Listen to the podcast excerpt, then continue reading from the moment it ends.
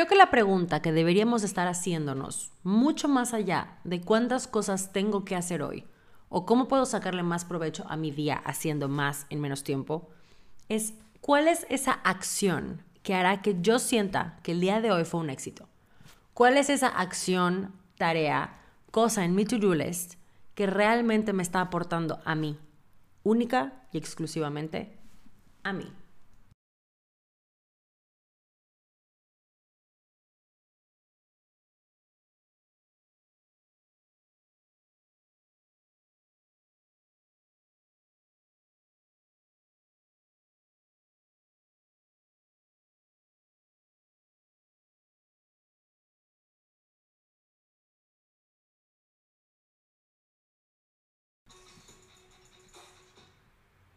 Hola, hola amigos de Con Doble N y bienvenidos a un nuevo episodio de este su podcast favorito de la radio y la televisión. Este episodio llega con una vibe nuevecita. Genuinamente, creo que ya odio la palabra vibe. Me da mucho repele. Así que vamos a cambiarlo. Este episodio viene con una energía nuevecita y de paquete y una mezcla entre poder y punch, con mucha claridad mental, mucha emoción. Y creo que parte de esto es el haber empezado el Hot Me Winter y la enorme respuesta que este challenge tuvo en la comunidad. Si no sabes de qué estoy hablando, claramente te saltaste el episodio anterior, pero te lo voy a resumir. Es un challenge de cuatro semanas para tomar la delantera al año y empezar a establecer las bases y los propósitos y objetivos que vamos a perseguir para el próximo año. Así que antes que nada quiero agradecerte por estar escuchando este episodio, por estar aquí, por formar parte de Con Doble N todavía, por empezar a formar parte de Con Doble N si eres nuevo. Y si estás adentro del challenge, por acompañarme en esta planeación intencional de un 2024 con mucho más power. La realidad es que este tipo de situaciones normalmente las hacemos solas y este año dije, no, este año quiero hacerlo con alguien. Estoy muy segura y la ciencia lo dice y yo también, que la presión social es la presión y la fuerza más grande del mundo. Y si lo hacemos en conjunto, creo que vamos a lograr grandes cosas. Entonces, en vez de llamarle solo a mis amigas o a mi círculo cero, dije, ¿por qué no hacer esto con toda la comunidad? Siento que muchos van a resonar conmigo, muchos van a acompañarme y vamos a estar agarraditos de la mano para llegar al 2024 con una mejor visión y con una perspectiva completamente diferente de las cosas. Pero, ahora sí, para entrar en materia, el episodio de hoy es la segunda parte de nuestra miniserie Manejando el Tiempo, que comenzó en nuestro episodio que se llamaba Desacelerando en el que empezamos a ver al tiempo con otros ojos, o como diríamos aquí en con doble N con otra perspectiva. El episodio de hoy, chavos, viene con un poquito más de carnita. Eso significa que vamos a tener una clase en sesión. Porque la verdad es que cuántos de nosotros no sentimos que a veces estamos desperdiciando tiempo o que podríamos estar haciendo muchísimo más y mejores cosas con nuestro tiempo y aprovechando que estamos en estas tres semanas para cerrar el año. ¿Cuántos de nosotros no hemos dicho alrededor de estas épocas, todos los años? Que el tiempo está pasando rapidísimo y que en qué momento llegamos al 2024. Si ayer estábamos en plena pandemia. I mean, yo llevo ya un año de casada, jóvenes, un año. ¿En qué momento? No lo sé. Y si de algo me he dado cuenta últimamente es que la manera en la que utilizo mi tiempo es directamente relacionado con la calidad que tengo en mi vida. O sea, la manera en la que utilizamos nuestro tiempo se relaciona directamente con la calidad de nuestra vida. ¿Por qué? Piénsalo. El tiempo y la manera en la que lo utilizamos puede hacer que te sientas o arrepentido o que sientas que fue una gran inversión, puede ser algo que desperdiciaste o algo en lo que gastaste, puede ser tu herramienta más poderosa de crecimiento o puede hasta ser la soga que te ata y no te permite avanzar. El tiempo es muy, muy, muy poderoso. Así que este episodio viene con el objetivo de ayudarnos a crear más con nuestro tiempo a darnos herramientas que nos hagan sentir satisfechos con nuestros días, orgullosos de nuestras decisiones y sobre todo que nos hagan tomar decisiones que realmente importan, que genuinamente, como decimos en con doble N, muevan la aguja y te den tracción para seguir adelante.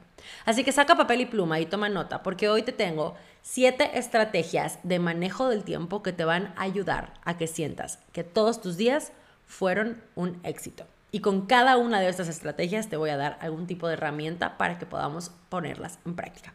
Empecemos por meterle matemática al asunto, porque a quien no le gusta una buena estadística. Según estudios realizados por personas sumamente inteligentes en instituciones sumamente prestigiosas, el ser humano al final de su vida habrá pasado en promedio 33 años de su vida dormido. ¿Ok?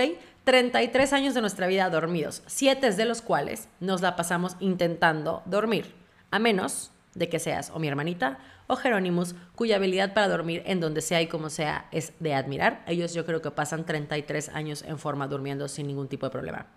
También pasamos en promedio un año y cuatro meses haciendo ejercicio, estadística que yo creo que podría aumentar, la verdad. Y al final de este episodio vamos a saber por qué. Pasamos más de tres años en vacaciones. Repito, esto es en promedio. Me encantaría que esta estadística estuviera más alta. Por supuesto, hay gente que tiene muchos más años en vacaciones, hay gente que tiene muchísimos menos, hay gente que no tiene y punto. También vamos a hablar de esto en este episodio. Pero esta es la que más siento que necesita mejorarse o actualizarse. Los hombres, ojo aquí, pasan en promedio 46 días arreglándose. ¿Ok? O sea, arreglándose, alistándose para salir. Y las mujeres pasamos en promedio, no voy a cansar de repetir en promedio, 136 días arreglándonos. 136 días. Cosa que yo creo que es más. Genuinamente yo creo que es más, porque creo que no tomaron en cuenta y en consideración a todas aquellas personas que fingimos hacer un tutorial de maquillaje mientras nos estamos arreglando cuando se supone que tenemos tiempo. Pero ya para cerrar, 11 años, 11 años de nuestra vida nos los pasamos en promedio viendo televisión o redes sociales. Creo de verdad que este estudio tiene que modernizarse. Mi adicción a TikTok respalda mi idea de que pasamos al menos unos 20 años viendo mujeres preguntándole a sus esposos cuánto piensan sobre el Imperio Romano, el nombre de una mujer o si las seguirían amando si fueran gusarapos de charco. Este episodio nos va a ayudar a entender un poquito más por qué estas estadísticas están aquí. Y lo que no quiero es que se asusten o que se depriman o mucho menos, pero sí pongámonos una mirada un poquito más profunda en la realidad. A cómo nuestro tiempo y la manera en la que lo utilizamos y aprovechamos realmente está correlacionado con la calidad de vida que tenemos, con nuestras prioridades y nuestros valores, y cómo en realidad impacta en la manera en la que nos sentimos sobre nosotros mismos, porque la forma en la que usamos nuestro tiempo nos puede hacer sentir productivos o improductivos, exitosos, fracasados. Al final, el tiempo es nuestra herramienta principal de creación. No por nada dicen que el tiempo es oro. Ahora, quiero hacer un par de disclaimers. El número uno es que este capítulo va a tratar sobre estrategias, no herramientas. Son dos cosas completamente diferentes. Acuérdense que esta miniserie está dividida en tres y el próximo episodio vamos a ver herramientas prácticas específicas para poner en acción. Este episodio son estrategias de mejora de nuestro tiempo. El segundo disclaimer es que muy probablemente habrás escuchado alguna o todas de estas estrategias que te voy a dar, pero quiero invitarte a que te des el chance de escucharlas desde el otro lado del espejo. ¿ok? Con oídos que no solo escuchen, pero que realmente presten atención a lo que estamos diciendo, ¿va? Entonces, habiendo dicho esto, let's begin.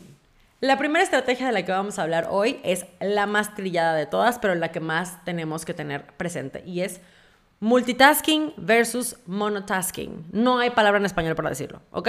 Multitaskear, si lo quieren ver pochado, contra monotaskear. Yo sé que no los han dicho 200 veces, ¿ok? Pero piénsalo de verdad. ¿Cuántas veces no hemos creído que realmente podemos ser multitaskers? Es más, si eres mujer y estás escuchando este episodio, ¿cuántas veces no te han dicho el famoso, las mujeres pueden hacer muchas cosas al mismo tiempo? Y si eres hombre, ¿cuántas veces no te han dicho, ay, es que los hombres no pueden hacer dos cosas a la vez? Pero realmente, realmente, ¿cuántos de nosotros, de verdad, verdadera, verdaderísima, creemos, ojo con el creemos, que podemos multitaskear?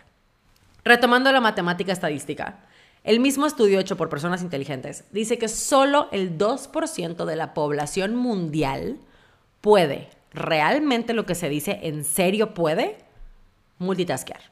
Solo el 2%. Eso significa que el 98% de nosotros no podemos, pero sí creemos que podemos hacerlo. Y en este capítulo, en este episodio, en este podcast, lo que se cree, se crea, ¿no?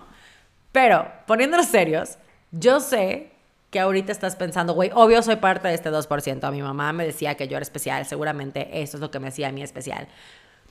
¿Sabes qué más decía el estudio? Que al momento de escuchar estas cifras, todos íbamos a pensar que éramos parte del 2%. Así que sí, familia, sí somos parte de la estadística, solo no somos parte de la estadística que queremos pertenecer. Ahora, no quiero nada más decirte que hay que dejar de tratar de comernos al mundo en un bocado o dejarte una frase señorial como el que mucha barca poco aprieta o el ya tan diseñado para redes sociales. Podemos hacerlo todo, solo no todo al mismo tiempo. Pero lo que sí quiero decirte es que la base del monotasking, de hacer una cosa a la vez, su centro, su enfoque principal es la presencia, la verdadera habilidad de estar. Como dirían en Se Regalan Dudas, de estar presentes y conscientes del momento tanto en el que estamos viviendo como de la tarea que estamos haciendo. Otra parte de este bello estudio hecho por personas inteligentes es que desperdiciamos mucho más tiempo cambiando de tarea en tarea, tratando de hacerla al mismo tiempo, que el tiempo neto realizado entre cada una de esas tareas, para que al final, además, tu resultado sea o mediocre o hayas tenido que hacer el mínimo indispensable para que salga. Desperdiciamos energía y esfuerzo tratando de abarcar todo que le damos pedacitos de nosotros a las cosas, porcentajes seriamente divididos de atención y energía a tal grado que nada termina siendo prioritario. Y quiero ponértelo en un ejemplo muy fácil. ¿Cuántas veces no has tenido que reiniciar un episodio, tanto de este capítulo o de este podcast, o de lo que tú quieras, por andar revisando el celular? ¿Qué dijo? ¿Qué? Espérate, a ver, repítemelo porque creo que me interesó. Espérate, espérate, ¿qué pasó? A ver, otra vez. Así. ¿O cuántas veces no has tenido que volver a hacer una tarea que según tú estaba lista porque cuando la enviaste te diste cuenta de que habían errores imperdonables que no viste por estar terminando la otra tarea que también traes atrasada? ¿O cuántas veces no has enviado ese mail sin adjuntar el documento porque durante ese momento estabas tratando de hacer, no sé, la parte de investigación de otra y no se podía esperar? ¿Cuántas veces no has tenido una persona enfrente y pasas más tiempo tratando de acordarte qué te estaba diciendo para que puedas opinar? porque tu mente y tu atención no estaba, estaba en otro lugar. El resultado de las cosas no miente. Yo creo que podrías darte cuenta perfectamente bien con solo escucharme, y mira que no me estás viendo, con solo escucharme si me distraigo, si grabara mientras cocino, si manejo o estoy en el gimnasio, o mientras reviso cosas en el celular. Te podrías dar cuenta perfectamente bien de que tú, persona que me estás escuchando, radio, escucha, amigo con doble N, chavo, joven persona, no eres mi prioridad, porque no lo eres. No importa cuánto quieras pelear que todo lo que haces es tu prioridad. Las cosas dejan de ser nuestra prioridad en cuanto la calidad de la atención que le ponemos se ve comprometida por la cantidad de tareas que hacemos al mismo tiempo.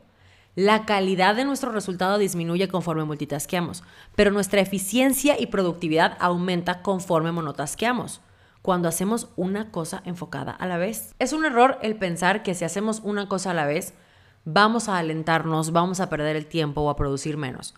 Cuando la realidad es que si invertimos el 100% de nuestra atención a una sola tarea, seremos capaces de realizarla en menos tiempo y con un margen de error mucho menor a que si dividimos nuestra atención a la tarea y al detalle.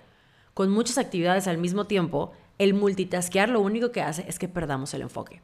Monotasquear, por el contrario, es sinónimo de productividad y de calidad.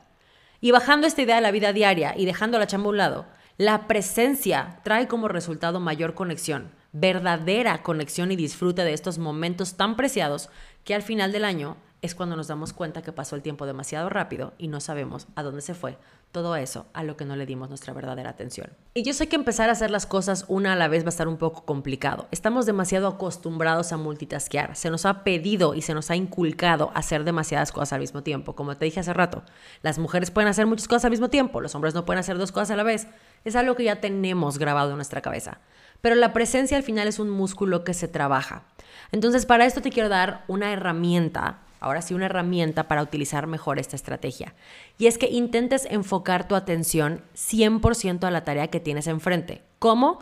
Bloqueando tus distracciones físicamente. Si tú sabes que eres como yo y que tienes una adicción al TikTok muy, muy, muy bárbara, empieza por ponerte momentos específicos para ver TikTok, ¿ok? Y cuando no lo vayas a hacer, saca tu celular del lugar. No lo tengas junto a ti en la pantalla. Puedes tener cualquier cosa que necesites de tu celular para la chamba en tu computadora. Ya es posible, no hay pretexto. Lo mismo pasa con el WhatsApp, por ejemplo. Si yo sé que me voy a enfrascar en una conversación cuando debería estar terminando otra cosa, entonces no lo abras. Ponte momentos en específico que te ayuden a darle prioridad a ciertas cosas. Y con esto llega tu estrategia número dos, que se llama time blocking o bloques de tiempo, que es una estrategia y una herramienta que a mí en lo personal me gusta muchísimo y ya la había yo practicado, pero no de la manera en la que te la voy a presentar. Porque esta vez no vamos a hablar de cualquier tipo de time blocking, sino vamos a crear bloques de tiempo específicos para el trabajo lógico y bloques de tiempo específicos para el trabajo creativo, ¿ok? No estoy hablando de que le pongas un tiempo límite a una tarea en especial, sino que le pongas días o bloques de tiempo largos a el tipo de trabajo que tiene adentro esa tarea, ¿ok? ¿Por qué? Tratar de forzar a tu cerebro a realizar estos dos tipos de tarea al mismo tiempo es exactamente igual a tratar de avanzar en sentido contrario en hora pico en el área con más tráfico de la ciudad en la que me estés escuchando. Y si además estás en Mérida o en Guadalajara, que son lugares en donde yo tengo experiencia, quiero que a esta hora pico y a este tráfico y a ese sentido contrario le agregues el factor lluvia, ¿ok? No te voy a decir que es imposible manejar en sentido contrario en el tráfico, pero requiere de un esfuerzo tan agotador y tan estresante que es simplemente inútil e inservible tratar de hacerlo. Desde el punto de vista biológico, nuestro cerebro se divide en dos hemisferios y cada uno de esos hemisferios se encarga de tareas muy específicas. Literalmente, el hemisferio derecho de tu cerebro es dueño y señor de toda tu creatividad y el hemisferio izquierdo de nuestra lógica y razonamiento. Así que, al igual que tu coche intentando pasar de un lado al otro en sentido contrario en tráfico y lluvia, tratar que tu cerebro mezcle estas dos actividades es pedirle que brinque de un hemisferio al otro teniendo que apagar y prender simultáneamente cada lado correspondiente al mismo tiempo. ¿Ok? En mi punto de vista no biológico, pero sí agobiado, es una fuga de energía inútil e inservible. Regresando al multitasking, ¿Para qué quieres dividir la energía de tu cerebro en dos tareas completamente opuestas y que requieren dos cosas completamente opuestas cuando puedes enfocar el 100% de tu atención y tu energía en una tarea a la vez o en un tipo de tarea a la vez? El resultado, además de que vas a ser más productivo, vas a tener menos cajas de Advils en tu casa. Prácticamente estás intentando hacer dos actividades completamente opuestas, que además requieren de habilidades, de enfoques, de estrategias completamente diferentes al mismo tiempo. Vamos a pensarlo de esta manera. ¿Cuántas veces no has salido de una junta muy pesada y que alguien te pregunte algo, la pregunta más tonta del mundo, y le dices, ahorita no puedo ni pensar, tengo la cabeza quemada? Es un ejemplo simple, pero es un ejemplo muy real. Y justo esta estrategia de manejo del tiempo es de mis favoritas, pero nunca la había visto desde este punto de lógico versus creativo. Había yo designado bloques de tiempo para cada tarea y mezclaba yo mis tareas durante el día dependiendo la hora en la que le voy a hacer, pero nunca le había yo puesto atención a lo que se requería de mí para brincar de una a la otra. Este último mes, por ejemplo, decidí bloquearme días. No te estoy pidiendo que tú bloquees días, a veces no es posible, pero sí que bloquees este, mm, momentos del día, ¿ok? Como toda tu mañana para lo creativo y toda tu tarde para lo lógico o viceversa. Ahora, Continúo con mi ejemplo. Cuando tengo días en los que tengo que tener mi creatividad al full para poder escribir mis episodios, no es el mismo día en los que tengo que ser más lógica y estratégica para diseñar mi flujo de contenido. O los días en los que tengo que tener mi creatividad al full para diseñar mis posteos, porque aquí somos multifacéticas y también le hacemos a las diseñadoras, no son los mismos días en los que tengo que facturar el mes, pagar impuestos, etc. Hay estrategias digo, hay herramientas, perdón, que te ayudan a hacer esto o a dividir esto dependiendo de tu cronotipo. Ese va a ser, ese, episodio ya lo tenemos, de hecho lo pueden ir a escuchar para que sepas cuál es tu cronotipo y esta parte te ayuda un poquito más. Pero esta idea de crear bloques de tiempo para lo lógico y lo creativo nos da la oportunidad de ir un poco más profundo dentro de las tareas que estamos realizando. Que si te pones a pensarlo, viene de la mano con esta presencia de la que platicamos en la primera estrategia y nos permite absorber mucho más conocimiento y crear de manera más fluida. Y como te digo, no tiene que ser un día completo, pueden ser momentos de tu día. Lo que no se vale es, uno, tratar de multitasquear entre algo lógico y algo creativo. O sea, tratar de escribir un guion para tu podcast, pero al mismo tiempo quieres estar pagando cuentas. No, no, no, no. Algo va a salir mal, un número vas a poner mal. Eso siempre o tratar de diseñar algo mientras tratas de organizar algo. No se puede. Entonces te quiero dar ahora una herramienta para que esta parte del bloqueo de tiempo sea un poquito más sencilla. Vas a agarrar un papel y una pluma y vas a hacer una lista larga de todas las cosas que tienes que hacer esta semana, ¿ok? Y la vas a dividir en dos. Cuando tengas toda tu lista en desorden, solo escríbelo así como va. Vas a dividir las cosas entre creatividad y lógica.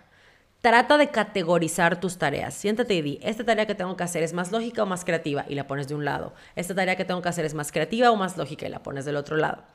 Y luego vas a ponerte a pensar, porque yo sé que llevas tiempo haciendo estas tareas, así que sé que medio le sabes cuánto tiempo crees que va a tomar cada una de esas tareas. Y ahora te vas a hacer esta pregunta. ¿Podrías unir las tareas creativas en un mismo día o en varios días y las lógicas en otro día completamente? ¿O por los deadlines, por el tiempo en el que se tienen que hacer, puedo dividirlas en AM y PM? Si es posible dividirlas en días, te invito a que hagas días específicos. Yo como lo tengo, lo tengo como días de creación de contenido, días de administración, días de grabación, porque hay días en los que tengo que estar bella y preciosa y me tengo que arreglar, y hay días en los que no tengo que hacerlo. Entonces también eso me ayuda a saber qué tengo que hacer, cómo tengo que hacerlo y en qué mentalidad tengo que entrar a la tarea. ¿Ok? Entonces te invito ampliamente a que lo intentes una o dos veces a la semana y veas la diferencia. Esta estrategia de bloques de tiempo viene de la mano de tu tercera estrategia, que es agendar todo. And by todo, I mean todo. Si son contemporáneos de mi edad, recordarán a las gemelas Olsen, que eran unas gemelas muy famosas que hacían películas alrededor del mundo.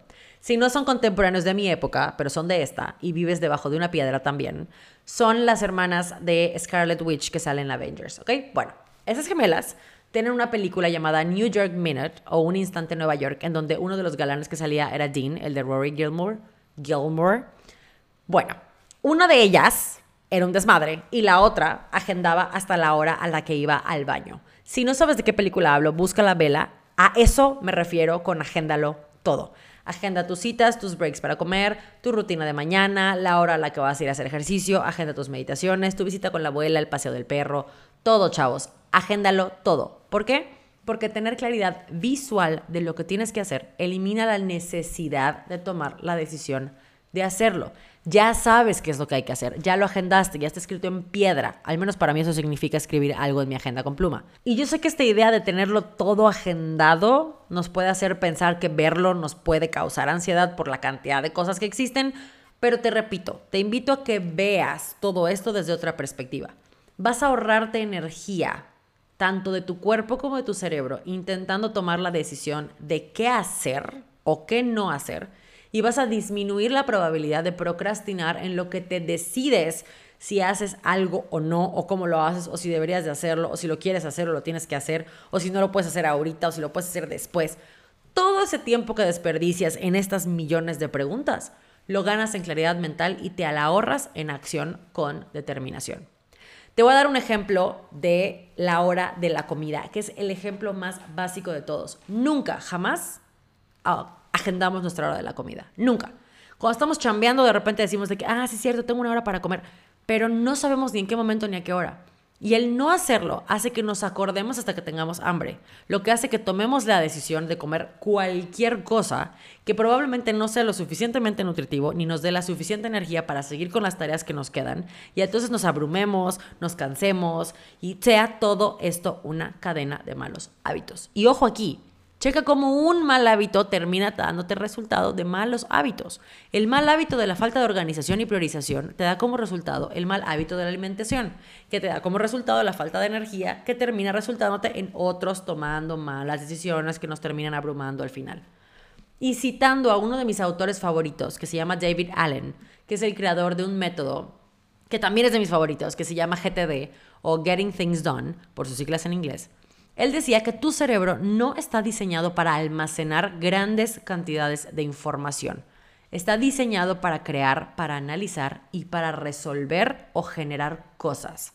Aunque no seas consciente de esto, tu cerebro siempre permanece activo, incluso en tu segundo plano. Estás haciendo otras cosas, pero tu cerebro está reorganizando constantemente sus tareas pendientes para asegurarse de que nada se te escape.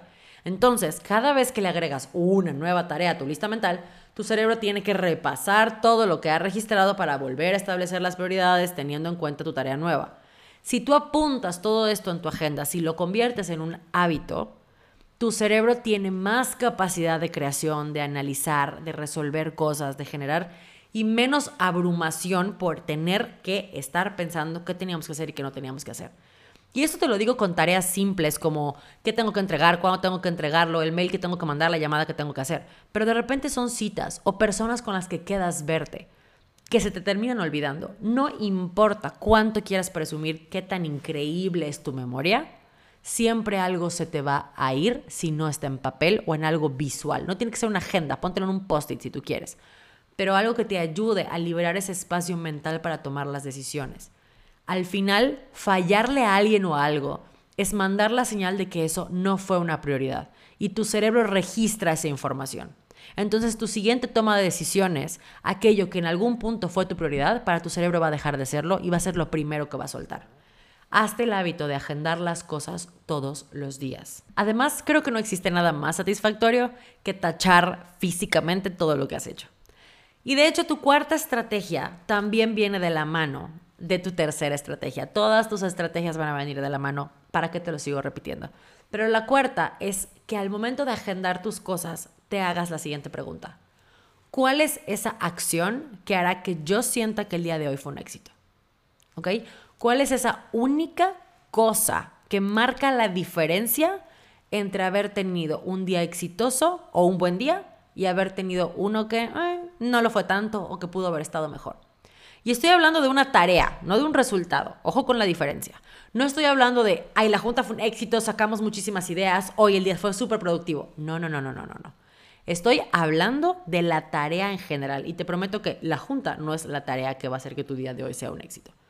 ¿Qué actividad que está en tus manos, que está escrita en tu lista de tareas, es aquella que va a marcar la diferencia entre un buen día y un día que pudo haber estado mejor? Y puede ser cualquier cosa. Te doy millones de ejemplos. Para mí, una actividad que marca la diferencia es hacer ejercicio. ¿ok? Es mi centro, es mi punto verde de reunión en un evento catastrófico.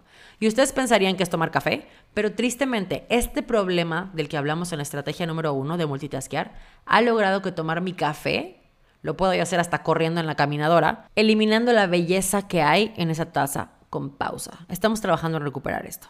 Más ejemplos. Para Jero meditar y hacer sus estiramientos. Hay personas que encuentran su calma en el journaling, por ejemplo, o en salir a caminar con sus hijos, en pasear al perro, en ver tranquilamente un episodio de su serie favorita sin pensar en otras cosas. Así que mejor te voy a reformular la pregunta. ¿Cuál es esa acción que haces por ti que hará que sientas que el día de hoy fue un gran día? Porque seamos honestos, hay muchos días que son tan productivos, entre comillas, en las que tachamos muchísimas cosas de nuestra lista de tareas. Es más, días en los que terminamos todo lo que teníamos que hacer en nuestra lista de tareas. Y aún así nos sentimos insatisfechos al final del día. Como que algo te faltó. Como que al final te faltaste tú. Entonces te quiero dar una herramienta para esto, porque yo sé que suena trillada, yo sé que te lo han dicho mil veces, yo sé que ponerte a ti como una prioridad es algo que hemos escuchado en muchísimas ocasiones, pero es lo primero que no hacemos. Y como hablamos en el anterior de apuntarlo todo, separa un momento del día en el que la prioridad completa seas tú. Puede ser tempranito en la mañana para empezar tu día centrada y concentrado, puede ser al final del día para darle un cierre a tu rutina, Puede ser a una hora random que te regrese esa calma que a veces se pierde en el día al día. Lo que tú quieras y lo que tú necesitas, pero no solo dilo, no solo te lo respondas, sino que agéndalo y apúntalo. Sé parte de tu prioridad. Tu estrategia número 5 va a ser crearte metas y planes, ¿ok? Muy concretos, muy establecidos y muy inteligentes. Y para esto traigo una herramienta llamada la herramienta 141 que significa crearte una meta general, dividirla en cuatro objetivos semanales y esos cuatro objetivos cada uno va a tener una actividad al día. Muchas veces tenemos una meta o un objetivo, pero la mayoría de las veces no tenemos un plan para llegar a él. Y eso hace no solo que no avancemos, pero que también nos sintamos mal con nosotros mismos por no avanzar. Sentimos que estamos atrasados y que estamos estancados, cuando la realidad no la podemos determinar porque nunca tuvimos un plan. Nunca tuvimos un curso de acción que nos dé pasos concretos, que nos den la pauta para determinar si de verdad estamos atrasados o si llevamos la delantera. Entonces, lo que sentimos en realidad es que los demás avanzan y nosotros no. Empezamos a desperdiciar tiempo y energía comparándonos y juzgándonos contra los demás, cuando la realidad no es que estemos atrasados, es que la falta de plan hizo que nunca empezáramos.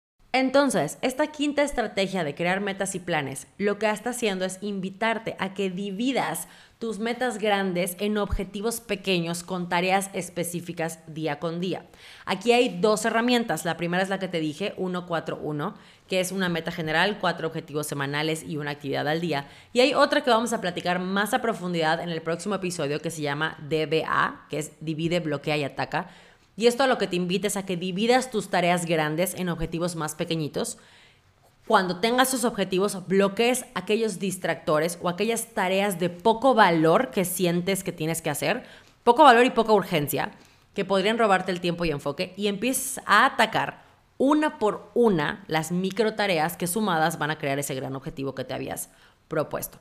Esta estrategia también nos permite cambiar la perspectiva de nuestros objetivos. Y un objetivo grande e intimidante se puede ver mucho más alcanzable cuando se divide en pequeños pasos que se van completando día por día, semana por semana, hasta alcanzar la meta final. Si te pones a verlo de una manera más romántica, la cima de la montaña siempre se ve más alta desde la base de la misma. Pero si visualizamos el plan de acción para escalarla, cada peldaño se vuelve un paso más cerca. Así que concéntrate mucho en el primer paso que tienes que dar, en esa pequeña y primera tarea que te ayudará a crear momentum y a tener tracción para seguir escalando. Entonces, no te quedes siempre con la imagen de aquella cosa tan grande que quieres crear, sino que empieza a dividirla, a desintegrarla. No es lo mismo que tú te digas, quiero hacer un podcast, pero tiene que ser un podcast que llegue a millones de lugares y que se compare con no sé quién y que tenga tantas visualizaciones a que digas, ok, si yo lo veo desde ese nivel, pues es una tarea muy grande, porque te empiezas a hacer muchas preguntas, ¿cómo se hace? ¿Qué tengo que hacer? ¿Cuándo tengo que hacer? Divídelo. Ok, mi objetivo grande es crear un podcast.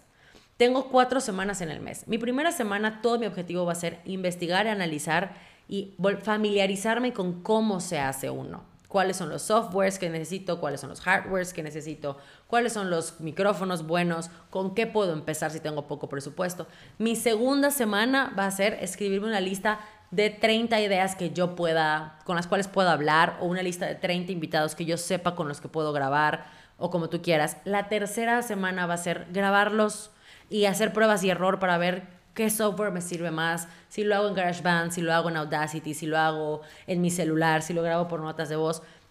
Mi tercera semana va a ser empezar a ver la estrategia de cómo los voy a presentar, cómo los voy a presumir, en dónde los voy a... Y así te vas poniendo actividades diarias que te ayuden a completar esas semanas, que a la vez te ayuden a completar esa tarea más grande. Otro tipo de herramienta que te podría ayudar muchísimo es aprender a ponerte objetivos más inteligentes. Y eso lo vamos a platicar un poquito más en nuestro Instagram, porque vamos a subir hoy un reel que va a hablar de eso, cómo ponerte objetivos más inteligentes que te ayuden a ver esta montaña un poco más amigable. Entonces, si ya llegaste hasta aquí antes de que pasemos a tu sexta estrategia, te invito amplia y enormemente a que vayas a nuestro Instagram a ver ese reel y si lo viste y entendiste perfecto, nos dejes un emoji de una montañita para saber que estamos todos en el mismo canal y que estamos avanzando juntos. Pero bueno, ahora sí, tu sexta estrategia. Tu sexta estrategia viene de la mano, no de la estrategia anterior, pero de un tema que me encanta y que es mi mero mole, chavos, los hábitos. Tu estrategia se llama habit stacking. Ahora, cuando me refiero a habit stacking o unir hábitos, no me estoy refiriendo a que regreses hacia el multitasking. No os confundáis. Me refiero a que un hábito que ya está plantado en tu cerebro y en tu subconsciente, que ya lo haces sin pensar, que ya va en automático y es parte de tu naturaleza, puede convertirse en el vehículo conductor de la implementación de un hábito completamente nuevo a nuestra vida. Te voy a dar mi ejemplo.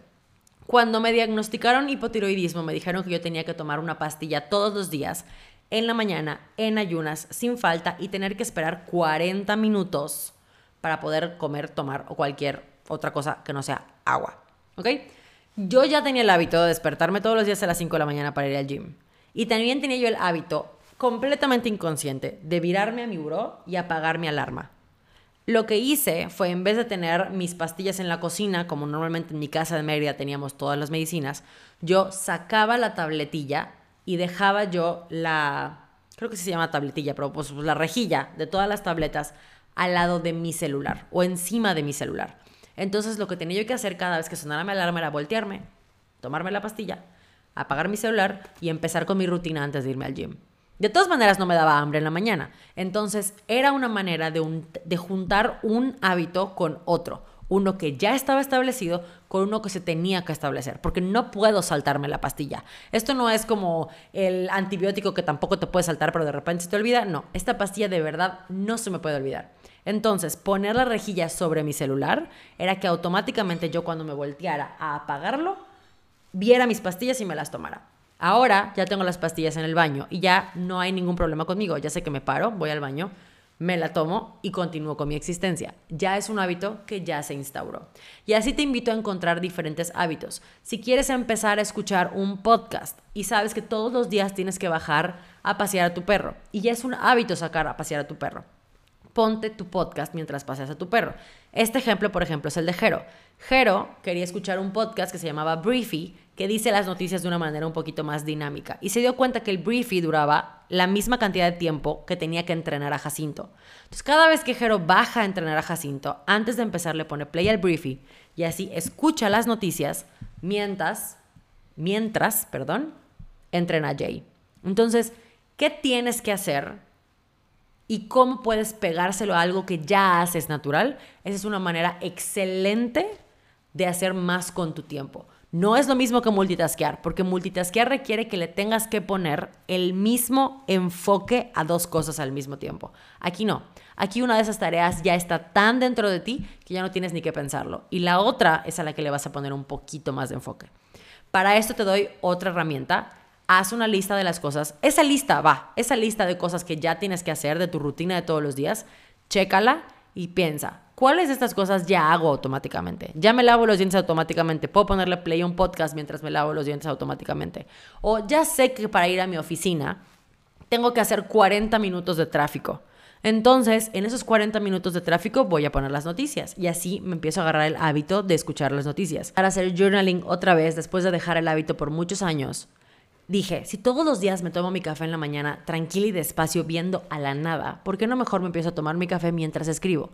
Y así junto dos actividades que me encantan, el café y escribir. Y así poco a poco retomé el hábito de hacer journaling. Entonces, te invito ampliamente a que revises tu lista de tareas, tu lista de rutina, tu lista de cosas que haces todos los días y te des cuenta de cuáles son aquellas que ya están tan instauradas en tu cerebro que son naturales y a ellas les agregas algo que quieres agregar. Llega tu séptima y última estrategia, un poco contradictoria, y ahorita vas a entender por qué. Pero tu séptima estrategia en realidad es que trabajes en tu bienestar físico. Esta estrategia solo se centraba en el sueño, en la buena, grande y hermosa calidad del sueño, que ya no tengo más plataformas para propagandear lo importante que es el descanso.